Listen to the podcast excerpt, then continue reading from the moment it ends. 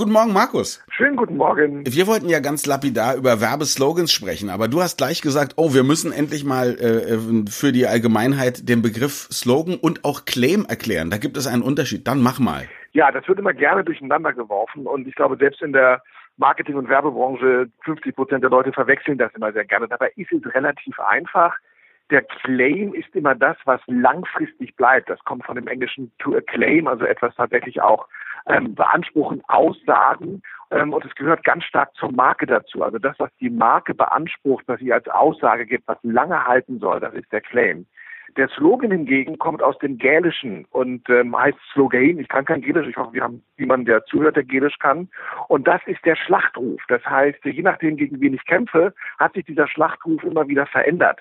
Und dementsprechend ist der Slogan das, was kurzfristig ist, was also nur auf eine Kampagne bezogen ist und relativ häufig gewechselt werden kann. Der Claim ist etwas, was sehr, sehr lange bleiben sollte, weil er zu einer Marke dazugehört und es gibt auch Claims, die sehr lange sind. Denk an sowas wie Have a Break, Have a KitKat. Das ist seit 1957 der Claim der Marke KitKat.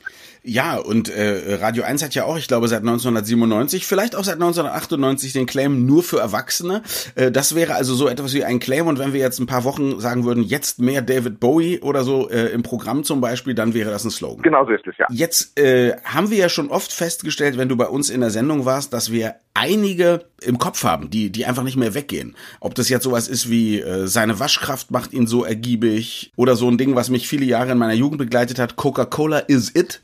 Mhm. Woher kommt es, dass einige offensichtlich jahrzehntelang im Gedächtnis bleiben? Das, äh, du merkst ja ein Claim, auch ein Slogan nicht nach einmal, zweimal, dreimal hören, sondern durch dieses hohe Maß an Wiederholung fräst sich das in dein Gehirn rein und bleibt da auch sehr, sehr lange drin. Das heißt, wir haben alle Claims in den Köpfen von Marken, die es gar nicht mehr gibt, beziehungsweise die auch gar nicht mehr kommuniziert werden. Mein Bug, Bug ist für uns alle da. Ähm, das heißt, der hohe Grad an Wiederholung tut Not und das war natürlich früher in unserer Kindheit, unserer Jugend viel einfacher, weil es weniger Medien gab. Heute haben wir den Begriff der Aufmerksamkeitsökonomie, das heißt, alle kämpfen darum, in dieses kleine Fenster unserer Aufmerksamkeit reinzukommen. Wahnsinnig schwer, die Leute in dieser hohen Frequenz zu erreichen. Wer die das erlauben kann, sind die Großen. Also denk an Mediamarkt, denk an Saturn, ja, Geiz ist geil oder eben ich bin doch nicht blöd. Die haben wieder das Media-Etat, um diese viele, viele Werbung zu machen und uns zu verfolgen. Gibt's denn ähm, das, was zumindest Werber ja wahrscheinlich einem oft versprechen, Geschichten, wo äh, ein Claim oder ein Slogan mal über Wohl oder Wehe äh, einer Marke entschieden haben, die also wirklich mal große Erfolge verursacht haben und, oder möglicherweise ja auch Misserfolge, weil man so daneben gegriffen hat? Ähm, es gibt natürlich sowohl Erfolge als auch Misserfolge, das ist ganz klar. Ähm, aber die Erfolge sind auch wieder ein bisschen älter. Wir haben gerade über KitKat gesprochen, 57. Eine andere große Erfolgsgeschichte ist die der Firma Avis, ein Autoverleiher, den eigentlich viele heute kennen, der in den Vereinigten Staaten aber immer auf Platz zwei lag. Also auf Platz eins war Herz. Herz hatte mehr Stationen, hatte mehr Autos, ähm, war einfach größer und ähm, sie fielen sehr ab. Also es war ein ganz großes, ein großer Abstand zwischen Herz und Avis. Und sie kam damals auf die Idee, einen sehr schönen Claim zu entwickeln, nämlich äh, der, der lautete, okay, wir wissen, dass wir die Nummer zwei sind und der Claim war, we try harder, wir strengen uns mehr an.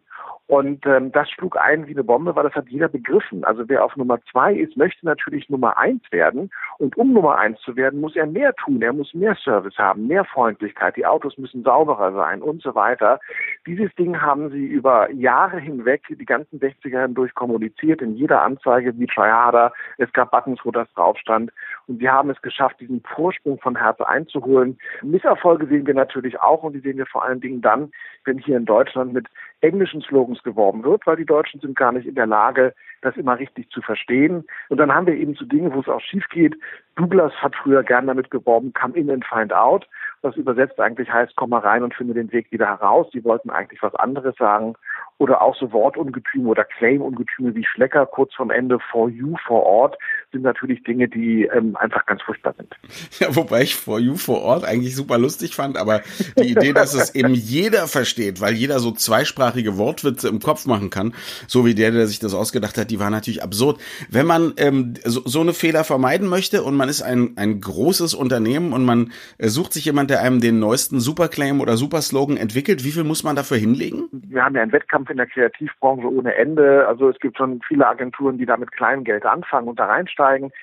Es geht aber auch in die großen Summen. Heute gehört die Recherche dazu. Das heißt, ich muss gucken, gerade wenn ich in mehr als einem Land damit werben möchte, was ist schon belegt worden. Es muss eben die Essenz einer Marke auf den Punkt bringen, was auch sehr, sehr schwierig ist im Claim. Und was dann die Sache nochmal teurer macht, sind die Nutzungsrechte letztendlich, weil ich möchte ja diesen Claim dann auch überall einsetzen und ich möchte ihn auch für einen langen Zeitraum einsetzen. Ich glaube, wenn man heute das wirklich gut machen möchte, sollte man mit einem kleinen fünfstelligen Bereich daran gehen. Alles andere ist ähm, in meinen Augen nicht das Geld wert, was man dafür ausgibt. Das sind so Schnellschüsse, die einem teuer verkauft werden, aber die nicht wirklich taugen. So viel Geld haben wir natürlich nicht hier beim RBB, deswegen äh, hier ein Gratis-Claim.